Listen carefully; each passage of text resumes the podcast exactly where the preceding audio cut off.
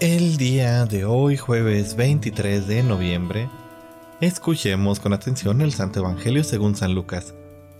En aquel tiempo, cuando Jesús estuvo cerca de Jerusalén y contempló la ciudad, lloró por ella y exclamó, Si en este día comprendieras tú lo que puede conducirte a la paz, pero eso está oculto a tus ojos, ya que vendrán días en que tus enemigos te rodearán de trincheras, te sitiarán y te atacarán por todas partes y te arrasarán.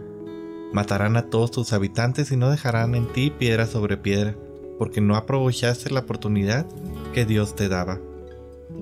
Palabra del Señor. Queridísima familia, la única cosa que no se perdona, que no puede ser perdonada, dirá Jesús en otro lado, es el pecado contra el Espíritu Santo que no es otra cosa que el resistirnos a la conversión, el resistirnos a recibir en nosotros la gracia santificante. Al ir terminando este año litúrgico, la iglesia nos hace la invitación a revisar nuestro estado de conversión. Ha pasado ya casi un año desde el pasado Adviento, el inicio del año litúrgico.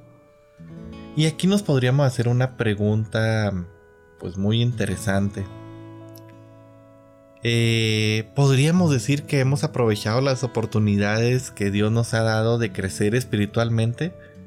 ¿O al contrario, las hemos desaprovechado? Esta es una pregunta personal que cada uno debería de hacerse en reflexión.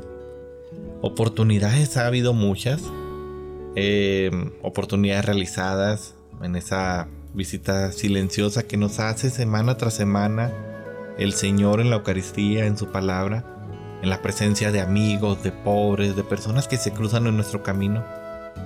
Jesús, nos dice el Evangelio, lloró por la incapacidad de conversión del pueblo de Jerusalén. Tomémonos un momento de nuestro tiempo para evaluar nuestra propia respuesta. El Señor Llorará también por nuestra incapacidad a convertirnos en el corazón, a guiar nuestros pasos hacia los suyos. O al contrario, estará feliz porque nuestro corazón se alinea a Él y nuestra conversión ha sido una conversión buena que se nota en nuestro alrededor. Aún hay tiempo, trabajemos para que el Señor no llore por nosotros.